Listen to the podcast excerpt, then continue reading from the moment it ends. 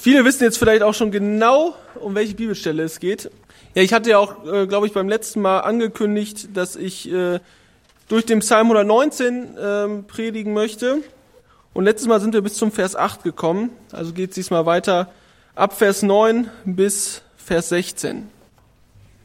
Und ich äh, wollte die Predigt damit überschreiben mit der Frage, wie halte ich mein Leben rein von Sünde? Es soll eigentlich eine praktische Anweisung für uns sein. Und ähm, zunächst einmal lese ich den Text vor und dann wollen wir den nach und nach anschauen und auf unser Leben anwenden. Psalm 119 ab Vers 9. Wie wird ein junger Mann seinen Weg unsträflich gehen? Indem er ihn bewahrt nach deinem Wort. Von ganzem Herzen suche ich dich. Lass mich nicht abirren von deinen Geboten. Ich bewahre dein Wort in meinem Herzen, damit ich nicht gegen dich sündige. Gelobt seist du, o Herr. Lehre mich deine Anweisungen. Mit meinen Lippen verkündige ich alle Bestimmungen deines Mundes. Ich freue mich an dem Weg, den deine Zeugnisse weisen, wie über lauter Reichtümer. Ich will über deine Befehle nachsinnen und auf deine Pfade achten. Ich habe meine Lust an deinen Anweisungen. Dein Wort vergesse ich nicht. Ja, zunächst einmal vielleicht zur Struktur. Erstmal wirkt es ja so, als ob hier Vers an Vers äh, und irgendwie Gedanke an Gedanke ähm, aneinandergereiht wird. Aber wir müssen hier verstehen, dass es ähm, der Psalmist, wer auch immer es ist, da gibt es verschiedene Theorien zu, der Psalmist tritt in diesem Abschnitt eigentlich als jüdischer Lehrer auf. Also er, der Aufbau ist hier typisch wie so eine jüdische Lehr Bibellehrstunde sozusagen. Er als Lehrer, der Psalmist als Lehrer stellt hier eine Ra Frage in den Raum. Also die wirft er einfach so ähm, in den Raum ähm, wie wird ein junger Mann seinen Weg unsträflich gehen? Und er selbst beantwortet dann die Frage, indem er ihn bewahrt nach deinem Wort. Das, was danach kommt, ist eine Erfahrung aus seinem Leben. Der Lehrer als weiser Mensch, als derjenige, der seine Schüler anleiten soll, erzählt, wie es praktisch bei ihm im Leben aussieht. Also er führt die Antwort oben an und dann wird es praktisch. Aus seinem Leben heraus erklärt er, wie das Leben, wie, man sein Leben rein von Sünde halten kann. Und genau durch diesen, ja, nach diesem Aufbau wollen wir, wollen wir auch diesen Abschnitt, uns diesen Abschnitt anschauen. Und er spricht ganz klar junge Menschen an. Ist ja auch irgendwie logisch, wenn wir sagen, es ist wie in so einem Unterricht, der Lehrer spricht zu Schülern, da ist ja auch meistens ein Altersunterschied zu erkennen. Der Lehrer ist in der Regel äh, häufig auch älter als seine Schüler und er spricht ganz direkt junge Menschen oder hier ein Jüngling, einen jungen Mann an. Wie wird ein junger Mann seinen Weg unsträflich gehen? Warum vor allem Jünglinge, junge Männer, junge Menschen? Ich denke, gerade die sollten sich mit dieser Frage beschäftigen. Sie müssen sich mit dieser Frage beschäftigen. Sie haben das Leben noch vor sich. Und entweder sie leben einfach ins Leben hinein und es endet in einem vollkommenen Chaos, oder sie fragen sich schon zu Beginn ihres Lebens, oder Jüngling, ja, ist eher ein junger Mann, kann aber auch Kinder, kann aber auch Teenager, wie auch immer sein, die haben das Leben noch vor sich und fragen sich, wie lebe ich jetzt dieses Leben, was, was noch vor mir steht und ich habe keine Ahnung, wie lange es sein wird. Vielleicht gibt Gott mir tatsächlich 80, 90 Jahre. Wie kann ich jetzt dieses Leben so führen, dass es, ich es rein von Sünde halten kann. Und diese Frage ist unglaublich wichtig. Deswegen gerade die Jungen hier unter uns, ich sag mal so ungefähr mein Alter und, und niedriger, gerade an die ist dieser Vers ganz direkt gerichtet, dieser Abschnitt.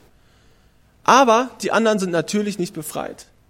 Selbst ist egal in welchem Alter man ist, mittleren Alters oder vielleicht im Herbst des Lebens, man hat noch einen Teil dieses Weges vor sich. Jener, wie auch immer man bis jetzt das Leben gelebt hat, es ist noch ein Teil des Lebens, ein Teil des Weges, Lebensweges vor uns. Und auch jetzt dürfen wir uns die Frage, müssen wir uns die Frage stellen, wie kann ich jetzt den Teil meines Lebens, den ich noch vor mir habe, wie kann ich ihn so leben, dass er rein von Sünde bleibt? Also wenn wir diese Frage auf uns ummünzen, würde das heißen, oder vielleicht so ein bisschen in unser Deutsch übersetzen, wie muss ein junger Mann leben, um sein Leben von Sünde reinzuhalten? Wie muss ein junger Mann oder wie muss ich leben, um mein Leben von Sünde reinzuhalten? Ja, wir haben es gesagt, der Psalmist selbst gibt diese Antwort, indem er ihn bewahrt nach deinem Wort. Jetzt gibt es verschiedene Übersetzungsmöglichkeiten zu, dieser, zu diesem Abschnitt. Ähm, hier wird dieses Bewahren auf den Weg, auf das Leben bezogen, indem er ihn, also das Leben bewahrt.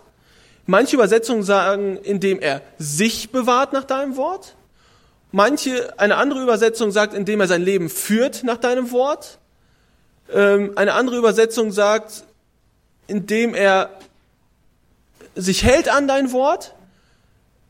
Verschiedene Übersetzungsmöglichkeiten, das ähm, hängt auch damit zusammen, wie man dieses Wort, das für bewahren im, Grund, im Grundtext steht, wie man dieses Wort auslegt und worauf man dieses Wort bezieht. Auf den Jüngling oder auf sein Leben, auf seinen Weg. Und gerade weil wir, weil wir gesehen haben, die, von der Struktur her geht es darum, dass ein Lehrer seinen ja sein Leben eigentlich darstellt und sagt, wie es in seinem Leben aussieht, ist gerade dieses, wie es hier in meiner Schlachterübersetzung steht, finde ich für mich auch schlüssiger, indem er ihn, also sein Leben bewahrt nach deinem Wort. Das ist so ein bisschen abstrakter, es ist ein bisschen ähm, offener, als wenn man sagen würde, indem er sich an dein Wort hält.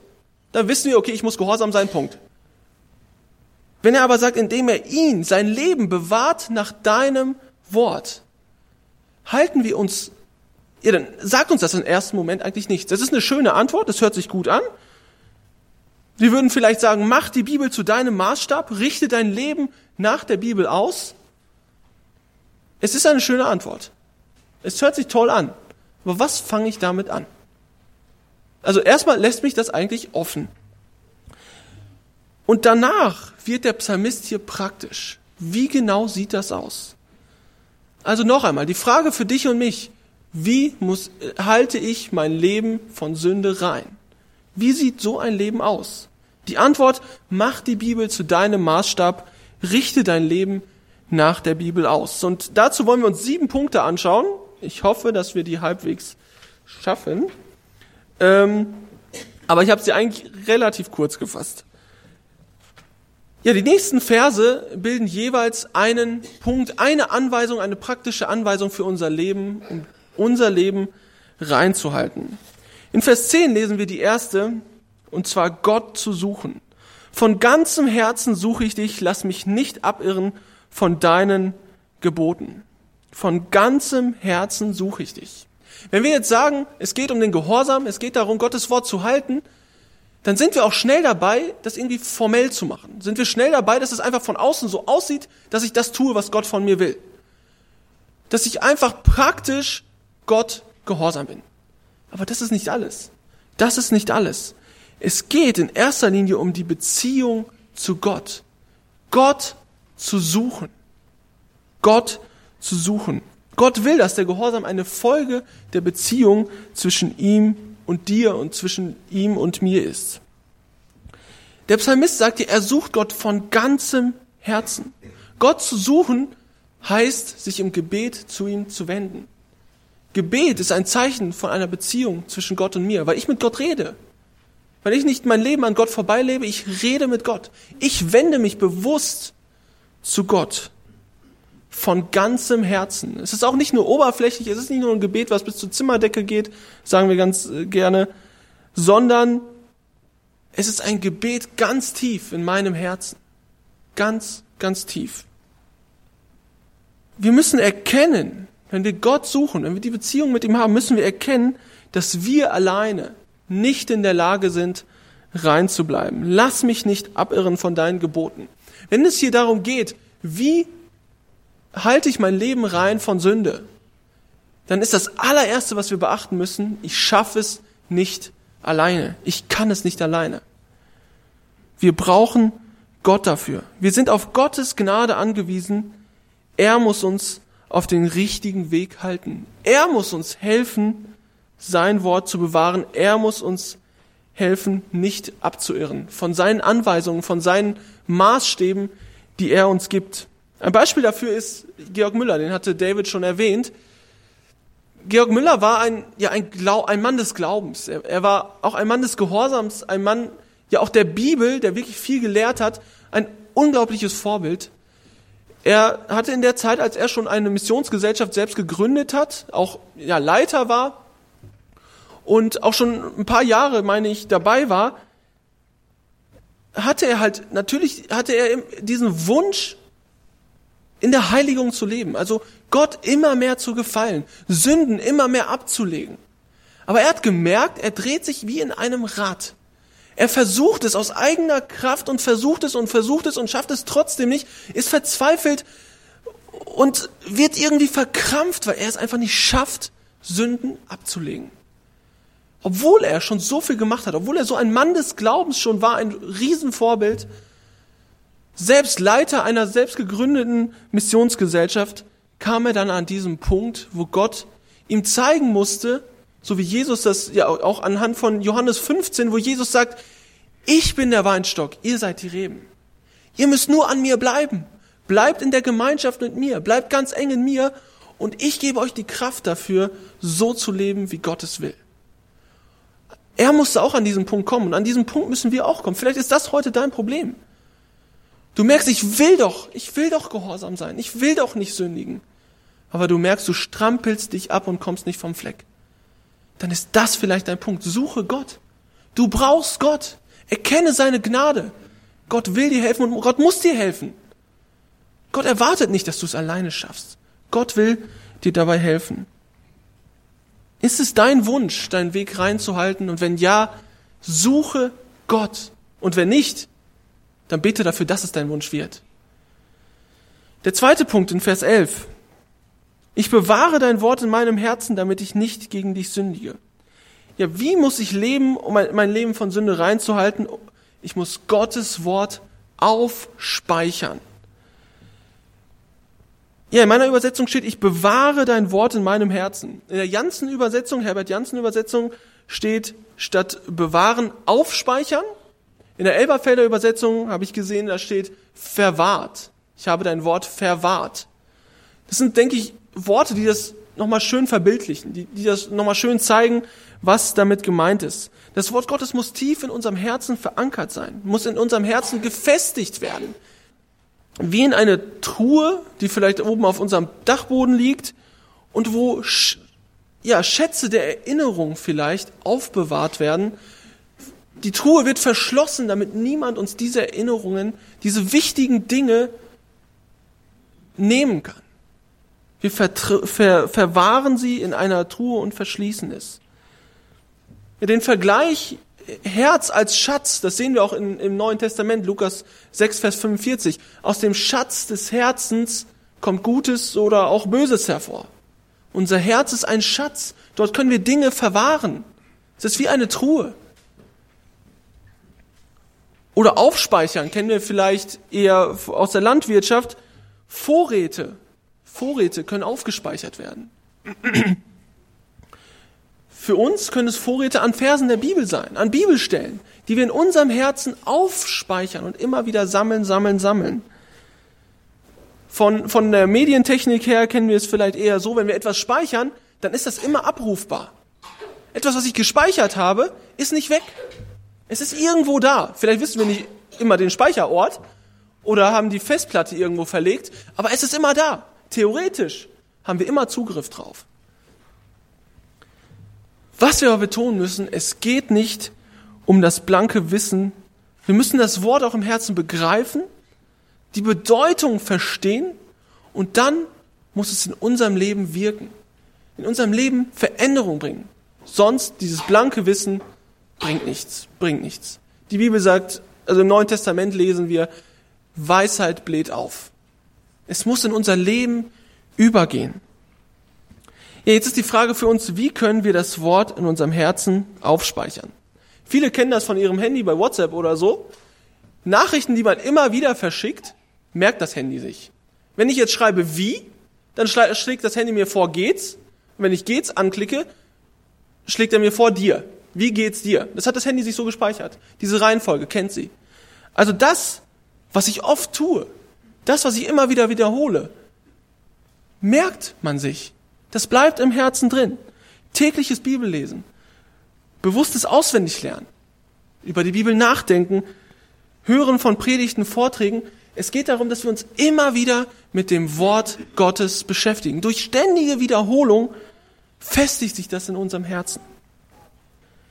Aber noch viel wichtiger als dieses Wie, noch viel wichtiger als, ähm, ja, ja, nicht als, dass wir es machen, aber viel wichtiger als dieses Wie ist, warum wir es machen sollen. Also, warum sollen wir Gottes Wort aufspeichern? Nicht einfach nur, weil heutzutage sagt man, es ist ein nice to have, also schön, dass wir es haben, schön, äh, dass ich so viel weiß. Nein, es geht darum, nicht zu sündigen. Der Psalmist sagte, damit ich nicht gegen dich sündige. Jemand hat mal gesagt, das beste Buch in der Welt ist die Bibel. Der beste Ort, an den wir sie bringen können, ist das Herz.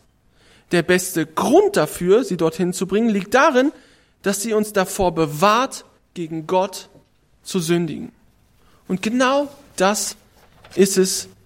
Der Grund dafür, es in unserem Herzen zu verwahren und aufzuspeichern, ist, nicht zu sündigen. Wenn die Maßstäbe Gottes in meinem Herzen verankert sind, wenn sie mir völlig klar sind, ich sie verstehe, begreife, dann ist mein Gewissen verschärft. Dann ist, ja, dann schlägt mein Gewissen schneller an. Dann weiß ich, nee, das war falsch. Das habe ich doch gelesen. Das habe ich doch verstanden. Und das schützt mich vor Sünde. Gottes Zusagen können uns auch Mut geben, gerade in Versuchung. Gerade wenn wir von der Sünde gelockt werden, können Gottes Zusagen aus der Bibel uns helfen. Bibelstellen, die wir kennen, können wir in Versuchung nutzen. Siehe bei Jesus seine Versuchung. Der Teufel versucht ihn, Jesus entgegnet ihn immer mit einer Bibelstelle. Und wenn Jesus das so macht, dann kann es, dann muss es ja für uns auch eine wichtige Waffe sein. Wenn ich die Aussagen der Bibel verstehe und in meinem Leben wirken lasse, dann möchte ich gar nicht erst sündigen. Dann möchte ich gar nicht erst sündigen. Und das ist der, der springende Punkt, wo wir hinkommen müssen, die Sünde zu hassen und dann ist klar, dann ist Sünde für mich abstoßend. Der dritte Punkt, Vers 12. Gelobt seist du, o Herr, lehre mich deine Anweisungen. Gott um Hilfe zum Verständnis bitten.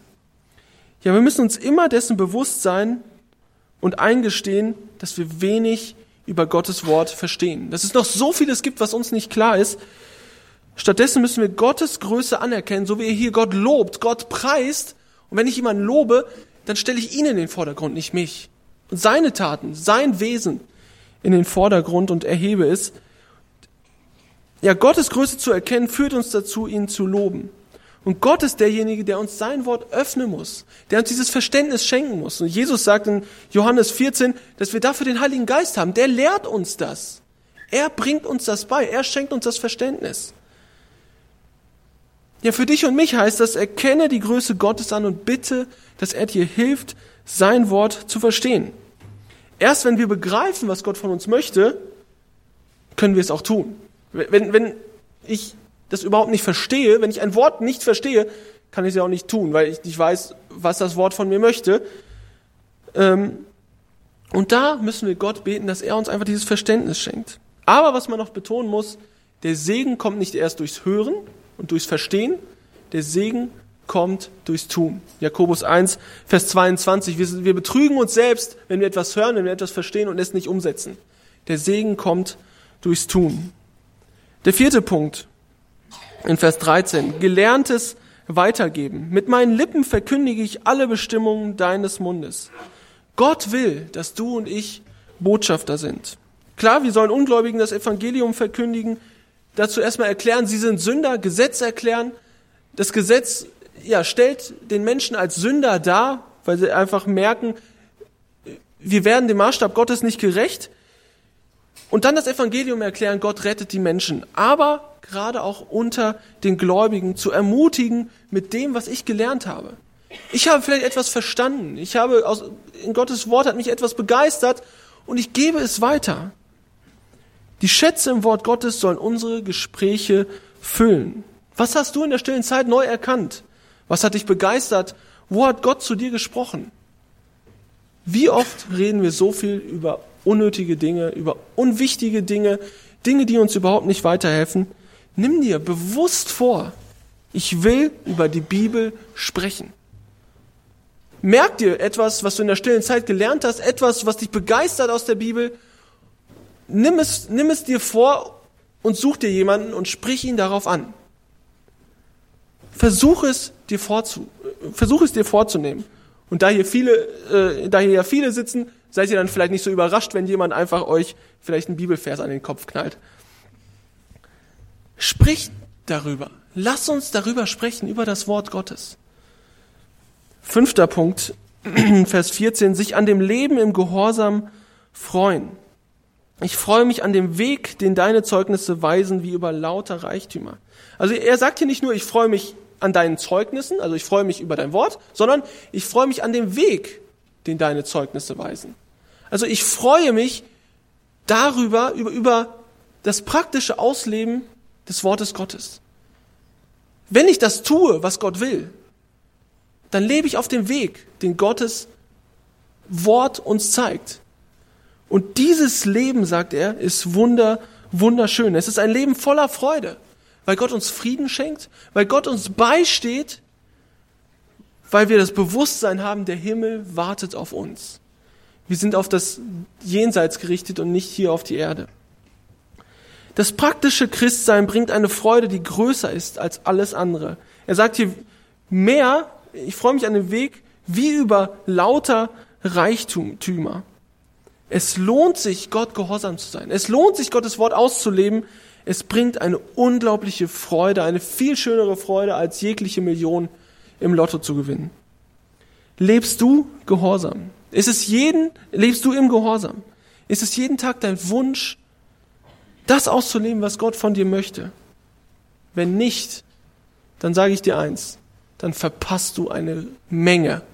Dann verpasst du die größte Freude, die Gott dir eigentlich schenken möchte. Punkt 6. Studium des Wortes Gottes. Wie halte ich mein Leben rein von Sünde? Durch Studium des Wortes Gottes.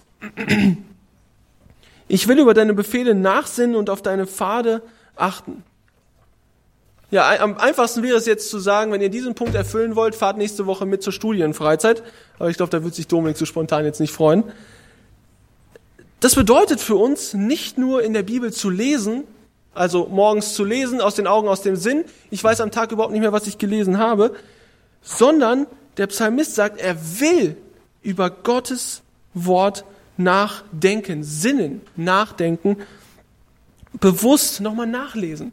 Nicht nur die stille Zeit machen, obwohl das ein ja, zentraler Punkt in unserem Leben ist, aber darüber hinaus noch zu sagen, ich nehme mir Zeiten des Studiums, ich nehme mir Zeiten, wo ich ganz direkt, mir ganz explizit Zeiten nehme, um über das Wort Gottes nachzudenken, tiefer hineinzuschauen. Er sagt hier, und auf deine Pfade achten. Also darauf zu achten, was ja, wo wir in dem Wort Gottes Gottes Wege erkennen. Gottes Wege mit dem Volk Israel, Gottes Wege mit der Menschheit, sein Heilsweg mit der Menschheit, Jesu Leben hier auf der Erde, Gottes Weg zu sehen, zu beachten, zu erforschen in dem Wort Gottes. Worüber denkst du nach? Worüber denk ich nach? Lass uns über Gottes Wort nachdenken und es studieren.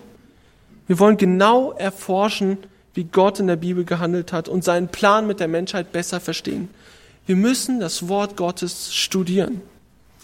Dann der letzte Punkt, das Wort Gottes als Herzensangelegenheit, Vers 16. Ich habe meine Lust an deinen Anweisungen, dein Wort vergesse ich nicht.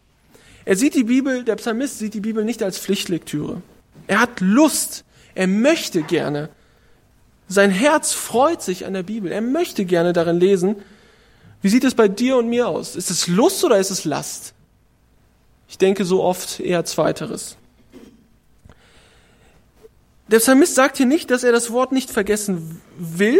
Er sagt, er wird es nicht vergessen. Was werde ich nicht vergessen? Das, was mir wichtig ist und das, was ich liebe. Was ist die Bibel für dich und mich? Liebst du die Bibel? Ist die Bibel für dich eine Herzensangelegenheit? ja, ich hoffe, durch diesen Psalm, ja, konnten wir einfach eine Antwort erhalten darauf, wie ich leben muss, um mein Leben rein von Sünde zu halten. Wir müssen die Bibel zu unserem Maßstab machen. Wir müssen unser Leben nach der Bibel ausrichten. Wie das aussehen kann, Gott suchen, Gottes Wort aufspeichern, Gott um Hilfe zum Verständnis bitten, Gelerntes weitergeben, sich an dem Leben in Gehorsam freuen, das Wort Gottes studieren und das Wort Gottes als Herzensangelegenheit sehen. Amen.